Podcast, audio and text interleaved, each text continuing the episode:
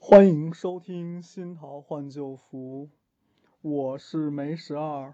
我们今天呢是一个特别节目，特别在哪儿呢？是因为我们前面做了一批钢铆，然后后来不够用的，然后又做了一批钢铆。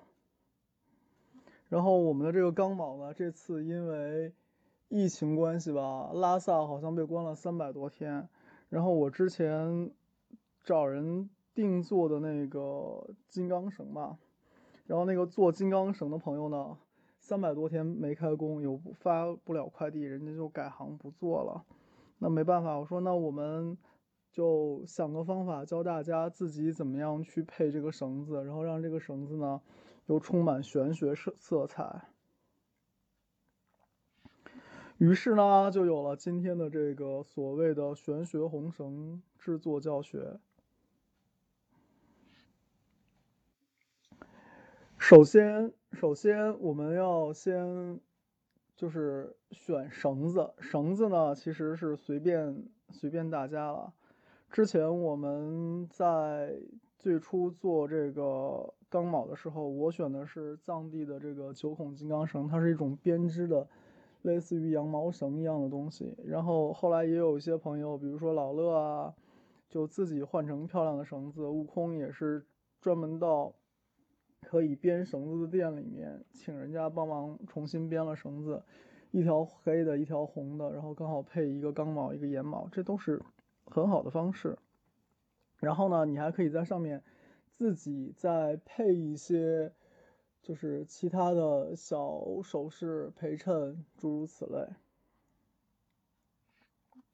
那我就想，索性呢教你们一个把红绳。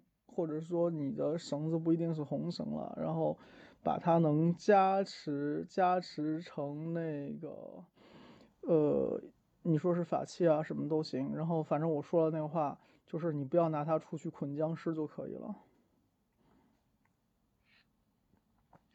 那我们现在说一下你可能需要准备的一些原材料，好吧？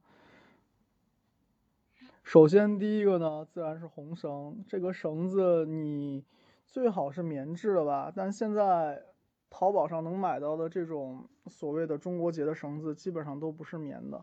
那不管是棉的也好，化纤的也好，还是那个皮绳蜡质地的这种，只要结实都行。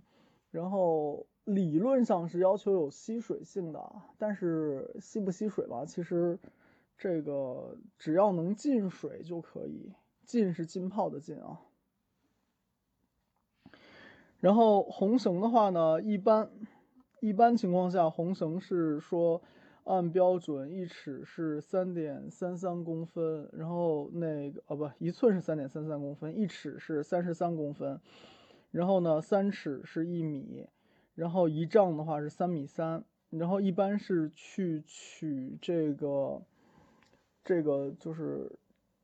特殊的数字，比如说你取十二十二寸，那应的是什么？是十二个月。然后你如果是取二十四寸，那你可能应的就是二十四节气，对吧？古时候呢，琴和剑会比较有这种讲究，比如说琴一般是三尺。六寸五分剑其实也会用三尺六寸五分，目的呢，它就是和周天三百六十五之数，然后等于是一天一个单位嘛，然后你就等于是来这么来弄一把剑出来或者一把琴。但我们弄这个红绳呢，其实没有这么多复杂讲究了。你如果有现成的买的那种编好的，只要能穿到钢铆的那个孔里面，就都 OK，好吧？然后。但这个讲究，我总归是要先跟你们说一声，有这么个东西。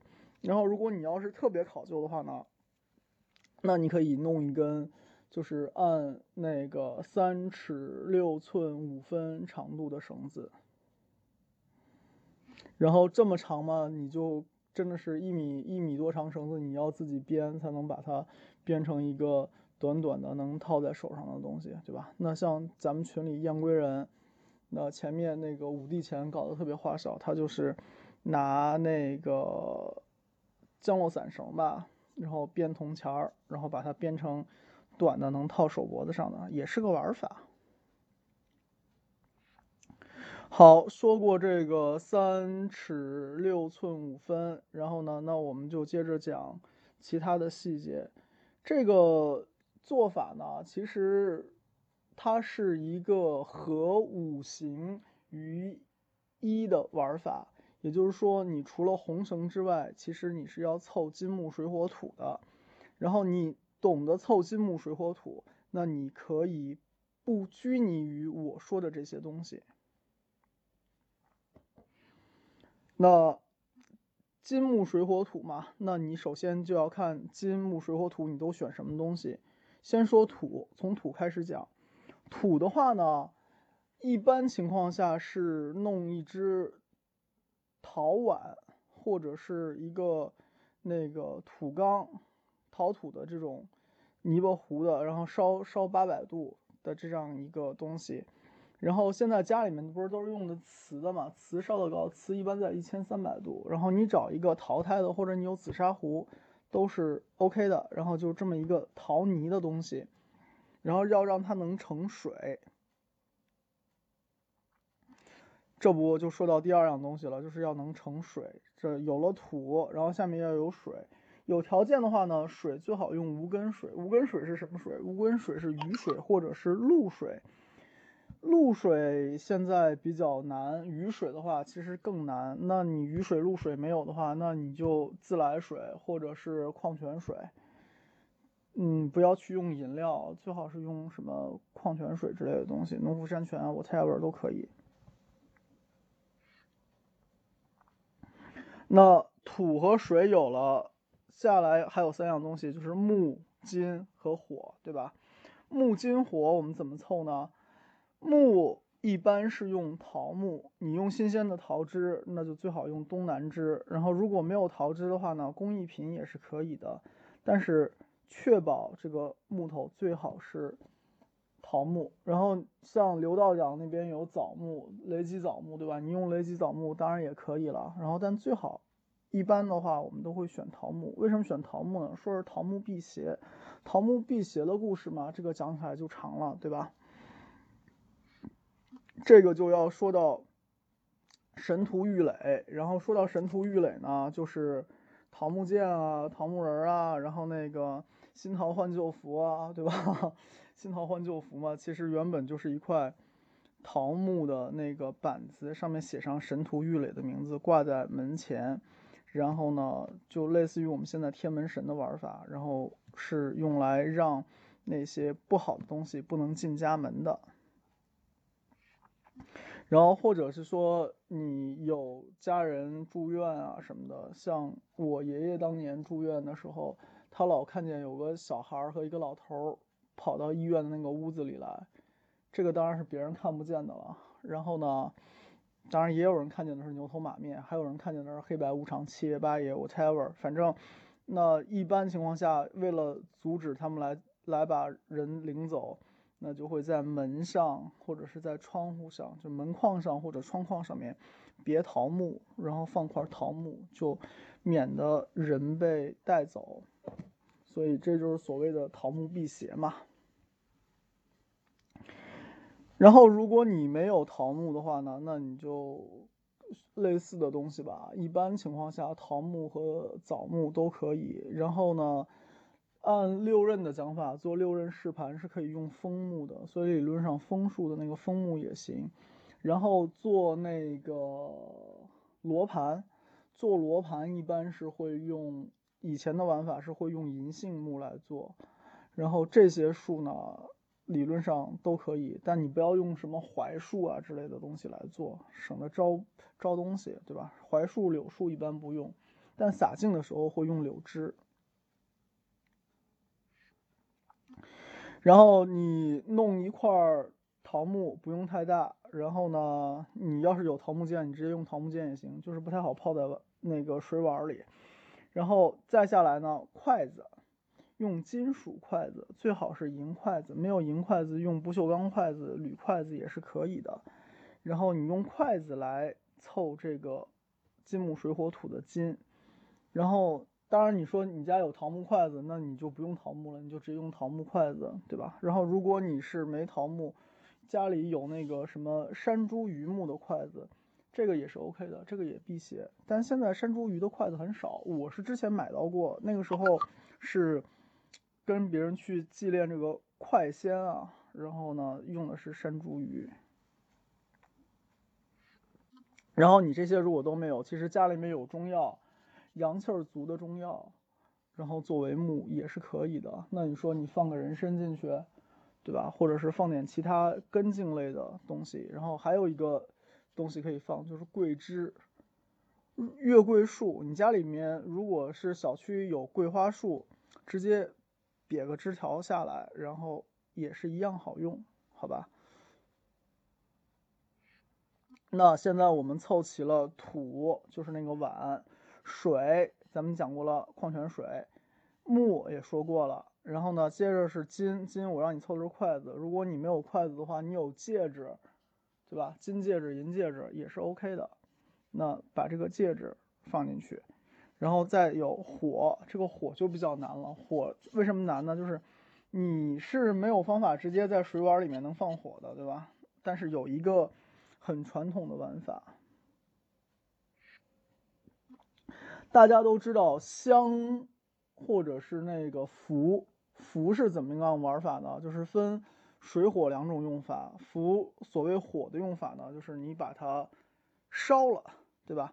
然后水的用法呢，一个是直接在水碗里面画符，拿剑指画；还有一个玩法呢，是说我把符烧化在水碗里面，然后加水。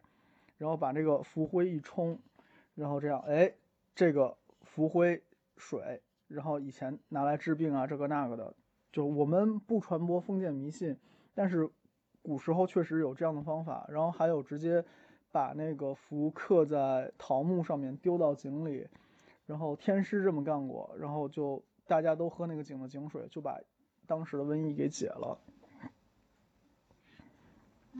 那。我们这边就说到了一个，就是点着了火，把符点着了火，然后烧灰，那个放在水碗里，然后这个符灰是可以来代替火的。那你高级一点的话，你可能是画一道引火符，然后烧着了这个灰。那我们一般人家里肯定你也不会画引火符啊，对不对？然后你也没有黄纸。那怎么办呢？香灰，香灰来代替也是 OK 的。就是你，就是家里面有神龛，那你神龛上面上个香，然后上完香之后把这个香灰收集一下，然后这就是我们所说的金木水火土里面那个火，用这个来代替。然后如果你家里面没有神龛，那你就冲着家的北边，你冲着北边上炷香，然后你可以弄一个。那个纸杯里面装点米，然后插一支香，然后烧完，然后这个香灰，也有人说我这个香没有，但是我有艾条，那我拿艾灰行不行？理论上也可以。然后反正咱们说过了，就是土，你可以是一个陶土容器，然后水，矿泉水，木，你可以是桃木，可以是中药。对吧？然后可以是桂枝，然后金的话，你最好是金属筷子，没有的话，你弄个银戒指啊什么的也可以，金戒指也 OK。然后再有香灰，代表火，那金木水火土我们就凑齐了。除了上面金木水火土这五样之外呢，还有你前面准备的你要加持的这样一个绳子，对吧？然后你除了这个绳子之外，你还要预备两样东西。第一样东西，咱是要给它去当会的。当会最常用的东西是盐和米。那我这个地方呢，就是建议大家用盐。盐的话呢，粗盐、细盐无所谓，厨房里面吃饭的点盐都可以。粗盐、玉盐、盐盐、食盐都行。然后你抓这么一把盐。再有的话呢，就是说最好是有一个。那个已经开光的法器，或者是说已经受过加持的这么一个东西，然后呢，这个东西呢，一般情况下就是念珠，对吧？最常见的符咒，然后呢神像，神像一般泡水里比较少，那个也不是没有，像藏传佛教里面，你那个供财神，黄财神、白财神，理论上都是要泡在水里的。那白财神泡水里是因为白财神骑了个龙，他那个龙是需要有水的。黄财神泡水里是因为 黄财神脑袋顶上有伤，然后你给他拿水一浇，他感觉挺好，他感觉挺好，他就把脚底下踩的那个财宝海螺就松开个口，然后给你放点财宝资粮出来。然后，那这个扯远了，就是你最好有这种类似于宗教法器之类的东西。如果你说没有，不要紧，咱是用的啥？咱是弄这个钢铆的绳子嘛，对不对？钢铆、岩铆本身也是法器。第一，它是朱砂的；第二，上面有刻咒语。所以，第三，我又专门请宝老师，就是开坛，然后给做过加持，对吧？开过光，然后他又在上面念过咒语，又画过金光呀，诸如此类，然后。打过卦都是过过卦，都是开过光的东西，所以你的那个钢铆或者说岩铆本身就是一个法器。这边再讲一个，再讲一个花边知识啊，就是关于朱砂。那个按西方魔法的玩法是说，你要含有硫，含有汞，然后是化合物，它。这三个条件都具备，那它就是一个有法力的东西。然后刚好朱砂本身就是硫化汞，对吧？硫化汞本身又是化合物，所以它有硫有汞是化合物。所以朱砂不论是在西方的玩法，还是我们东方的玩法里面，它都是一个有法力的东西。那你可以。凑齐上面一共我们说了有八样东西，我再重复一遍啊。第一是红绳，对吧？然后第二呢是陶土的碗、陶土的容器。第三呢是说有水。第四是说有一个木质的东西，最好是桃木，然后也可以是中药桂枝之类的。但是你要硬放人参，我也不能说你错，对吧？然后第五呢是那个金属，你可以是金属筷子，可以是银镯子，可以是银戒指、金戒指。第六的话呢，刚才讲了，你要么是有张引火符烧成灰，要么是香灰烧成灰，实在不行，艾条烧成灰。然后第七样，咱们说过是盐，我要用它来当会，所以是需要有盐的。第八样就是法器，对别人来说可能难，对你们都不难，因为只要有钢铆，本身就是法器。好，那这样你就凑齐了这样八样东西，我们就可以开始做下面的流程了。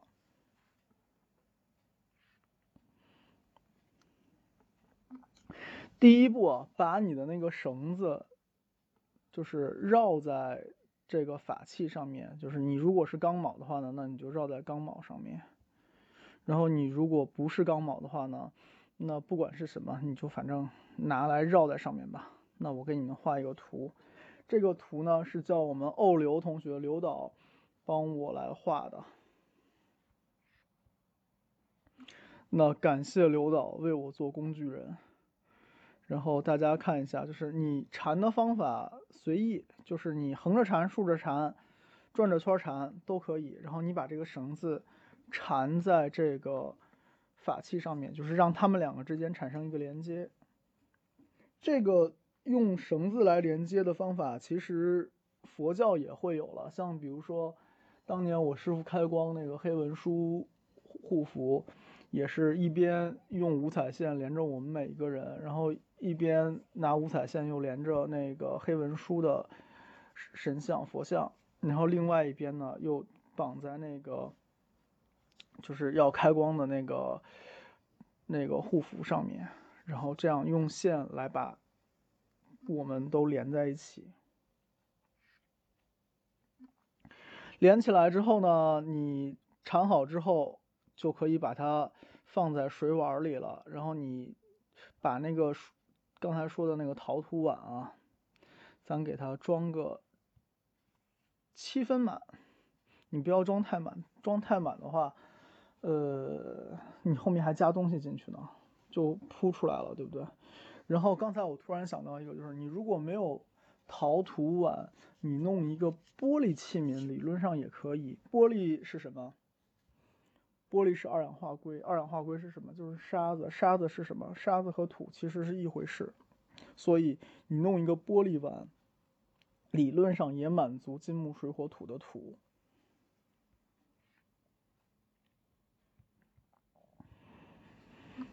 然后你。做好这一切了之后呢，咱就要开始往里面加那个加那个什么了，加其他的东西了。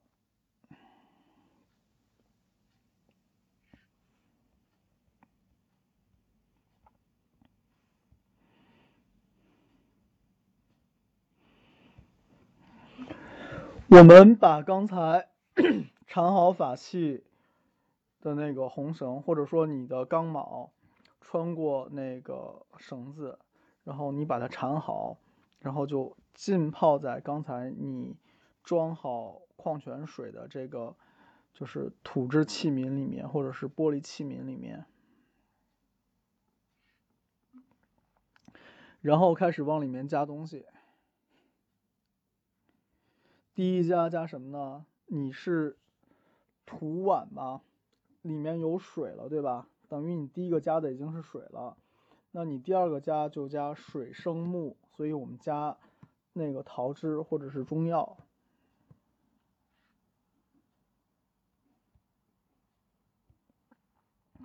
然后如果我们说过上面是水生木了，那水生木木在生谁？木生火，对不对？所以下一个加完桃汁之后，我们要加的是那个香灰或者是艾灰。或者是那个福的灰，那水生那个木，木生火，然后火生土，土你已经有了，对吧？你那个碗就是土嘛。然后呢，接下来有了这些之后，下一个要加的就是金。金是什么呢？金就是你那个筷子啊，或者是戒指。为什么前面讲要用最好用筷子呢？因为筷子是可以把它搭在碗上的，然后呢，你穿过你刚才的那个绳子，或者是穿过你的那个法器，你就能把它架在上面了。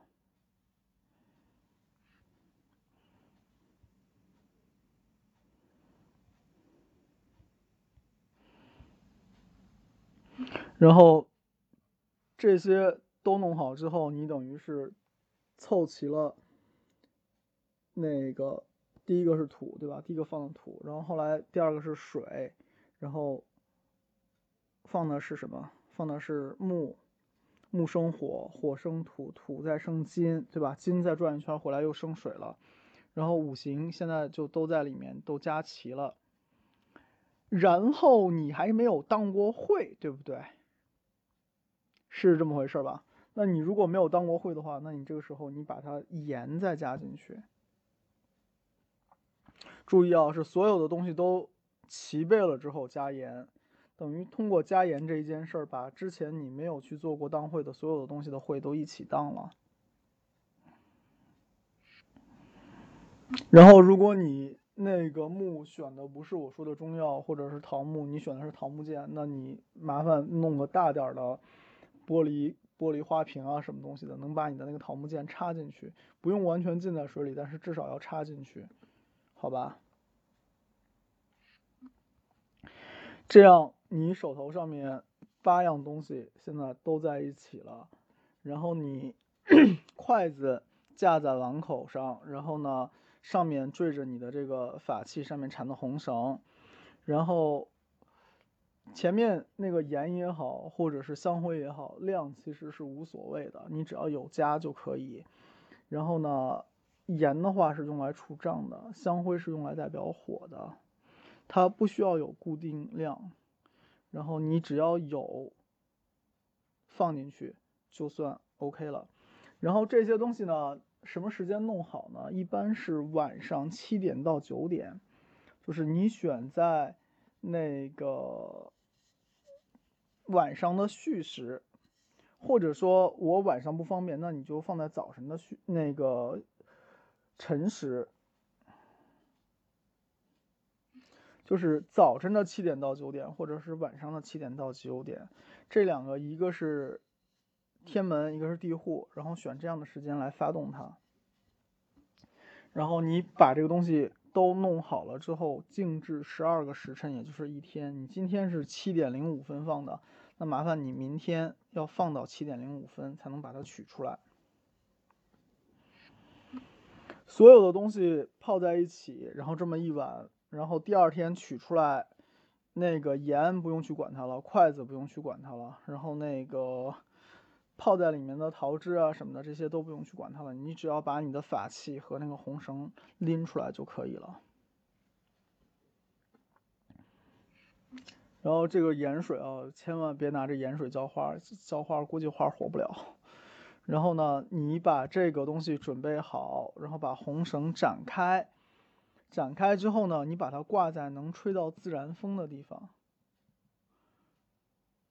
然后呢，你晾干它，让它一定要自然风干，然后风干之后，你就可以拿这个东西来编也好，或者你已经是编好的，那你就拿它直接用，然后做那个什么东西，做咱们前面讲过的这个那个钢铆、眼铆配的手。绳啊什么的就都 OK 了。我们刚才说的这些里面，其实有一个东西是暗藏在里面没有讲的。我不知道你们有没有注意到，我们虽然准备的是九样东西，但其实呃不是准备的八样东西，但其实这个里面有第九样东西。想得到是什么吗？我来揭秘啊，就是你刚才放过盐的那个水本身是个电解质溶液，然后这个电解质溶液里面呢又有绳子来连作为连线，然后一边呢是有金属，就是咱们说过的你有金属的戒指或者是金属的筷子，另一边呢又有一个木头的东西，对吧？然后我跟你说要用线把它们都连在一起嘛。那它们连在一起的时候，其实这就是一个电化学，它就成了一个电池，然后呢，自然会有电流产生，哪怕是很微弱、很微弱的电流。那你有金属做负极，然后又有那个桃汁或者是中药作为正极，那中间又有电解质溶液，它就有电池的效果。所以在上述的这整套。八样东西里面产生了第九样，第九样就是电。然后电是什么？电就是雷，雷就是电，所以其实是把雷气也加在里面了，但是用的是你自己的电化学的方式加进去的。这就是加盐水当会很重要，不光当了个会，还加了一个雷进去。有了以上这些之后呢，你。拿这根绳就可以算是炼制好了。然后你如果想更高阶的玩法，你可能就是把这碗水都泡好的时候，你对着它去念什么你知道的各种咒语。你选一个咒语多念，比如说你可以念那个九天应元雷声普化天尊，然后你念，比如说念一万遍，或者是念个一千遍，然后。来加持它，或者你念金光咒，念个二十一遍、一百遍来加持它，或者你念那个黑文书啊、念绿度母啊这些咒语，然后你去加持它，然后变数自然是越多越好。然后你念好之后，冲着这个东西吹三口气，那这就等于是加了第十样东西进去，对吧？咒语的力量，或者是说人气儿和咒语的力量。那以上这些呢，就算是一个不太复杂，但是比较有效的玩法。然后这个绳子呢，明显就跟你在外面买来的就有很大差异了，对吧？它被你某种意义上来讲，它是祭炼过的。然后最后那个加咒语，我觉得还是比较重要的。然后如果你跟我之前学过一点小法术，然后你还能开个剑指，然后呢，你在开剑指之后呢，再在这个里面用剑指写紫薇会，或者是写其他的会，然后呢，对啊，这碗水本身就被你做成浮水了嘛，那泡在浮水里面，它效果肯定是更大了，对吧？然后或者说你。也算偷懒，也不算偷懒吧。你改用香，点三支香，然后让它那个火不要灭，然后你在上面来写紫薇会，然后同时念二十八宿，对吧？那这个就更加增加它护身的效果了。然后捞出来晾干之后，你还可以把它再挂在你家，如果有神坛有佛像，那你可以把它。挂在神坛里面，佛像的手上，神像的手上，然后让它在你的那个神龛里面再受上什么一个礼拜的香火啊什么的，那它的加持力其实就会更强。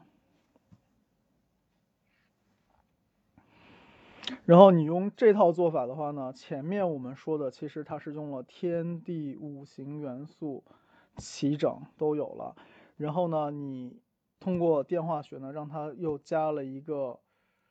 雷的力量在里面，然后你又通过咒语，那可能加了神明的力量在里面。那任何东西再厉害，也逃脱不了天地之间，也逃脱不了这些东西。所以，首先红绳为什么选红绳，不要选绿绳、黑绳呢？因为红色本身是能挡煞的。所以，就就本命年最爱开的那个玩笑，就是那个除了红内裤之外，还有什么其他方法可以安太岁？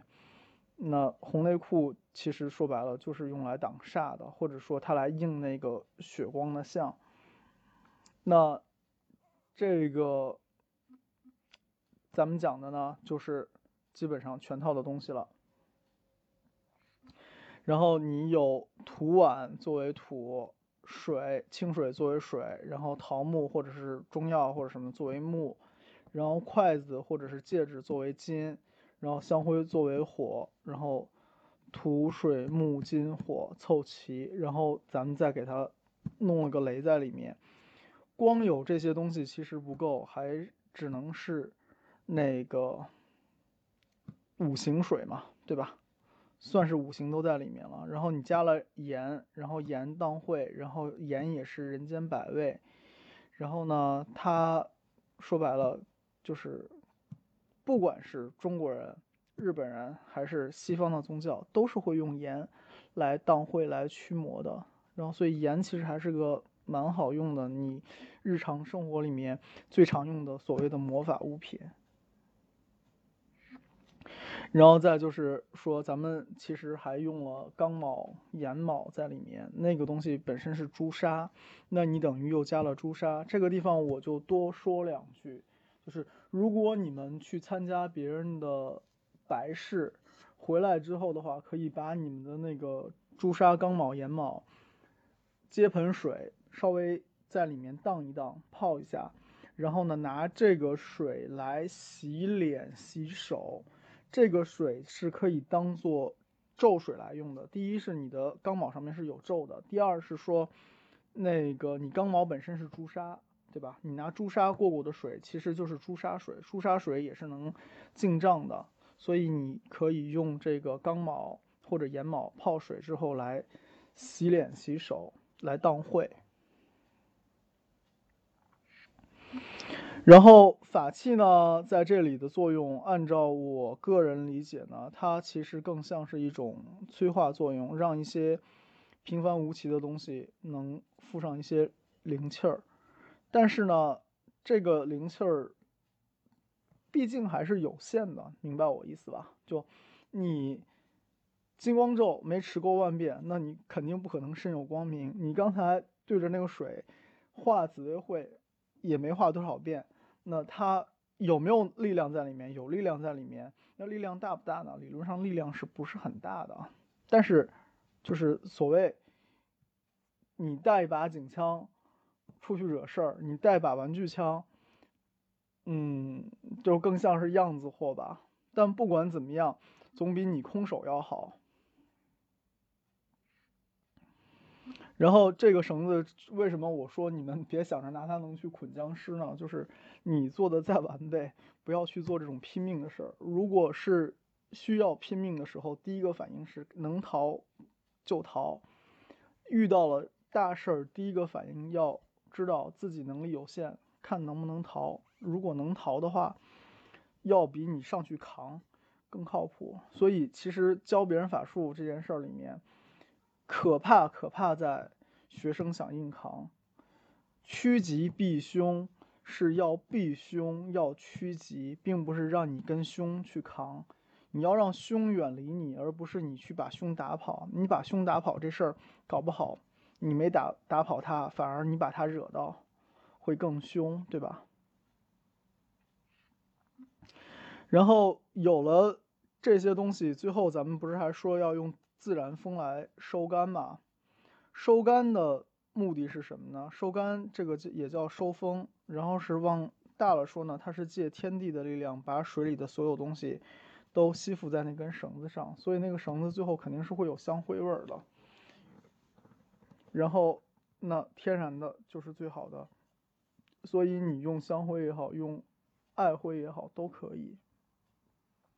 然后你有这样一根绳子，你上面有了。刚才的那些所谓的能量也好，信息也好，咒语也好，它其实更像是告诉别人你是谁家的，然后有这样一个保护在。就讲难听点，打狗还看主人呢，对吧？然后看你带这个绳，大家知道哦，你这个是多少有点本事的，或者说你至少是认识三清的，或者说你至少是认识黑文书的，那别人看见。这个别人当然是那个我们平时看不见的那个别人了，然后看到这个东西，该他趋吉避凶，该绕着你走他就绕着你走，免得跟你正面冲突。就是所谓的玄学的红绳，其实是这么个目的。好，以上就是这个制作的全过程了。制作这个红绳呢，基本的算是一个基本的。辟邪挡煞的东西，但如果你想它是百鬼不侵，那就有点夸张了。它只是一个玄学用品，但它不是无敌的。所以呢，它是给你或者说给使用这个红绳的人增加了一道保护。但是你不要想着这个东西能帮你扛万事。什么概念呢？就是你如果杀人放火，那麻烦你。不要想着你扛着个佛像，它就能保护你。你如果做不好的事儿，这些对你的保护自然是会消失的，好吧？所以不可为非作歹，不可为非作歹，不可为非作歹。重要的话说三遍。好，以上呢就是这个红绳的制作方法，大家可以在。那个后面反复来听，看看这个东西到底有一些什么样的细节，然后也欢迎大家把自己制作的这个红绳发到我们的三个群里面展示给大家看。然后今天的这个教学呢，我会以录音的形式放到我们的公众号，不是公众号，我们的新桃换旧符播客。然后呢，大家也可以再去听，好吧？那以上就是全部内容了。